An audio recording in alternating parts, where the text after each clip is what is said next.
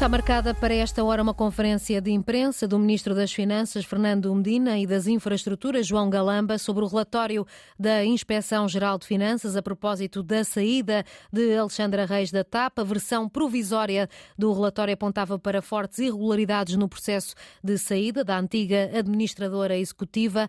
Alexandra Reis recebeu uma indemnização de 500 mil euros quando deixou a empresa por divergências com a administração. Na semana passada, o Presidente da República defendia que o Ministro das Finanças devia tirar consequências deste relatório. Marcelo Rebelo de Sousa esclareceu depois que falava de consequências jurídicas e não de eh, consequências políticas. Havemos eh, mais daqui a pouco de eh, acompanhar parte dessa conferência de imprensa que estava marcada para as seis da tarde e ainda não começou.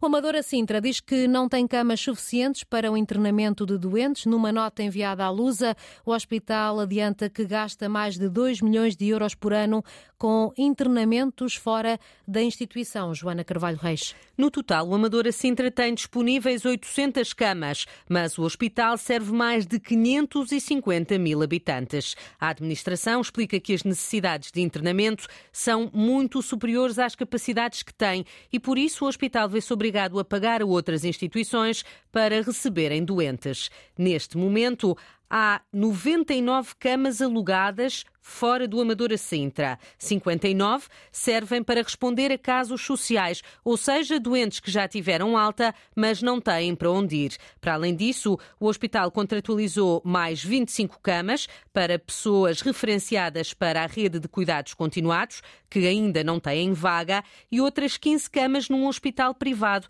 que recebe doentes agudos. De acordo com a administração do Hospital Fernando Fonseca, nesta resposta à Lusa, por mês pagam mais de 180 mil euros a outras instituições por ano ultrapassam os 2 milhões de euros. Nas últimas duas semanas, o hospital foi reforçado com mais 10 camas, mas a administração diz que não é suficiente. Por dia, o serviço de urgências recebe uma média de 400 pessoas e no serviço de observação chegam a estar mais de uma centena de doentes a aguardar o internamento. Incapacidade do Hospital Amadora Sintra, o hospital que serve os conselhos de Sintra e da Amadora. As normas devem ser mais apertadas para os lares privados. As visitas da Segurança Social, uma vez por ano, não são suficientes. Ricardo Pocinho, presidente da Associação de Gerontologia Social, lembra que a falta de fiscalização permite esconder as más práticas. E estes lares, eh, ou a maioria deles, eh, têm fins lucrativos. São estruturas privadas com fins lucrativos onde a, fiscalização eh, é, é uma fiscalização que é feita de igual forma com as IPSS, mas que o modo de funcionamento é um bocadinho diferente, porque as IPSS têm, eh, são fiscalizadas pelas Assembleias Gerais, são fiscalizadas pelos próprios dirigentes, eh, são escrutinadas pelos técnicos e até pela própria sociedade, porque sabemos o que é que existe. Ali é um lar de idosos. Em muitas outras situações, ali desconfiamos que há um lar de idosos. Ontem a SIC divulgou relatos de maus tratos num lar do Conselho da Lourinhã. O presidente da Associação Nacional de Gerontologia acredita que algumas famílias desconfiam dos maus tratos a idosos, mas não têm uma alternativa melhor. O que acontece nestes lares? Acontece muitas das vezes com o conhecimento, diria não da totalidade, mas com alguma desconfiança das famílias, mas que não têm nenhuma solução para o, para o problema. Não tem, não tem onde colocar os pais, não tem como retirar os pais de um determinado sítio para colocar noutro, porque esse sítio não existe. Ouvido também esta tarde pela Antena 1, o Presidente da Confederação Nacional das Instituições de Solidariedade Social acredita que há quem se aproveite para lucrar com a falta de lares de idosos, pondo em risco a saúde dos doentes. Lino Maia pede mais fiscalização. É importante que haja um acompanhamento maior por parte da Segurança Social. Aos lares das IPS já há um grande acompanhamento aos lares privados, e muitos dos quais são clandestinos, por alguma razão o são. É, é, importante que haja, de facto, um acompanhamento. Claro que isto põe-nos também uma outra questão. Não há lares suficientes para as necessidades. E, portanto, isto favorece algum oportunismo, alguma ânsia de, de lucro, de, de ganho, e é evidente que assim os idosos não são convenientemente respeitados e é importante que sejam. A Ministra do Trabalho já pediu a abertura de uma inspeção ao lar da Lourinhã. A Iniciativa Liberal pediu para ouvir a Ministra Ana Mendes Godinho no Parlamento. Em Braga foram identificados mais, identificadas mais de uma centena de pessoas a viver em lojas ou garagens. Estas situações têm-se verificado no último mês e meio. Há pessoas que pagam 200 euros por uma cama. Alexandra Madeira. Não é uma situação nova, mas talvez com mais casos agora do que no passado. É a ideia do presidente da Câmara de Braga que considera que as pessoas hoje estão mais atentas e reportam o que lhes parece estranho. Ricardo Rio ilustra alguns dos casos. Estariam a pagar 200 euros por uma cama, na verdade uma cama, num, num, espaço comercial, com uma casa de banho partilhada para todas as pessoas. E os pagamentos não têm a ver com locais com propósito de habitação? Garagens, espaços comerciais, um, sótãos, em alguns casos, uh, e que vinham sendo aproveitados de uma forma abusiva, não só enquanto tal, mas até pela, pela quantidade de pessoas que cada um deles estava a alojar, que eh, foram sendo sinalizados e que foram sendo alvo de intervenções diversas por parte dos nossos serviços de fiscalização. Ricardo Rio dá conta das medidas da Câmara. Não há até ao momento ações judiciais contra proprietários de imóveis, mas a autarquia reporta as situações detectadas à autoridade fiscal. Uma das circunstâncias que nós temos utilizado muitas vezes é perante contratos, quase diria, usurários de arrendamento que, que são celebrados por pessoas eh, para estes espaços, nós depois dá-los a conhecer à autoridade tributária para fazer a respectiva fiscalização em termos de, de, procedimento tributário. A Câmara Municipal de Braga procura estancar os abusos que se cometem sobre imigrantes, mas não só, também de famílias que tiveram ordens de despejo. No imediato há soluções para acolher estas pessoas, mas são soluções temporárias. Denúncias que chegam à Câmara de Braga nos últimos tempos. André Ventura considera que a Igreja Católica deve fazer mais e afastar os padres que abusaram de crianças e pagar indemnizações às vítimas. O líder do Chega entende que não são suficientes as medidas anunciadas pela Conferência Episcopal.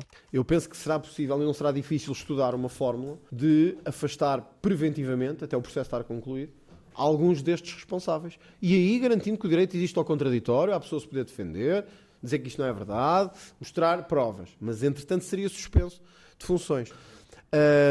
acho que a Igreja devia fazer mais nesta matéria para suspender estas pessoas.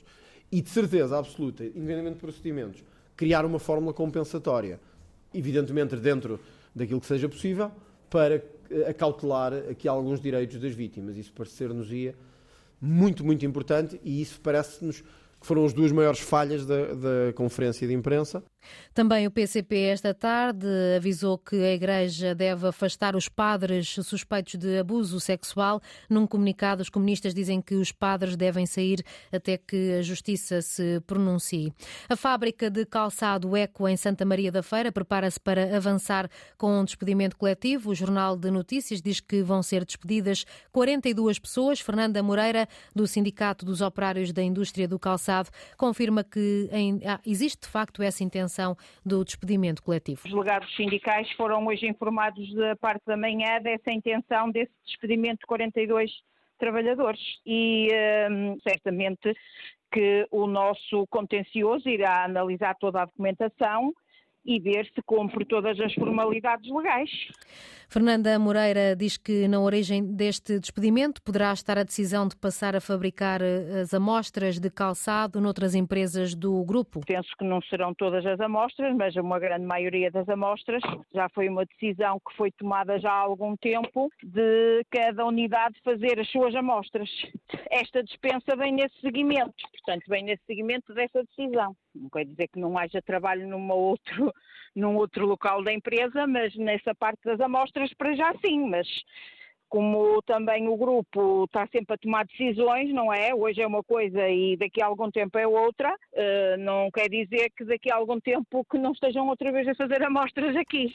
42 pessoas devem ficar eh, sem trabalho. A fábrica de calçado Eco em Santa Maria da Feira prepara-se para avançar com um despedimento coletivo. O Ministério Público está a investigar o Santa Clara. Foram feitas buscas em São Miguel e em vários locais do continente. Há suspeitas de desvio de verbas, como nos conta o jornalista da Antena 1 Açores, Pedro Moreira. A operação chama-se Milhafra. As buscas na sede do Santa Clara começaram de manhã, prolongam-se pela tarde. Elementos da Polícia Judiciária estão em várias zonas do país a recolher documentos. Ponta Delgada Vila Nova de Famalicão, Moibenta da Beira, Espinho, Lisboa e Funchal.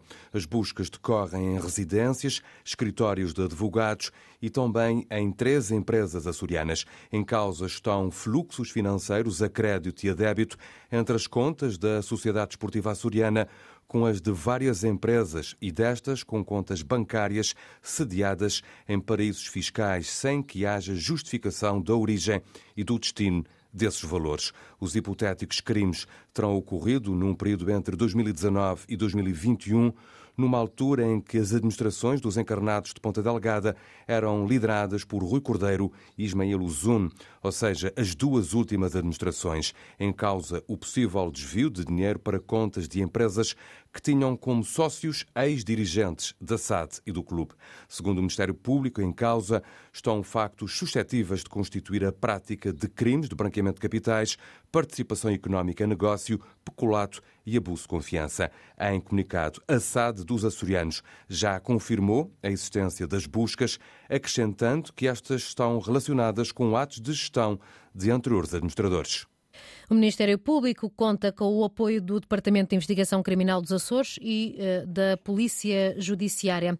Estava marcada para às seis da tarde uma conferência de imprensa do Ministro das Finanças e das Infraestruturas sobre o relatório da Inspeção-Geral de Finanças a propósito da saída de Alexandra Reis da TAP. Ainda não começou essa conferência de imprensa. Por volta das seis e vinte vamos retomar esse tema. A versão provisória do relatório apontava para fortes irregularidades no processo de saída de Alexandra Reis da TAP.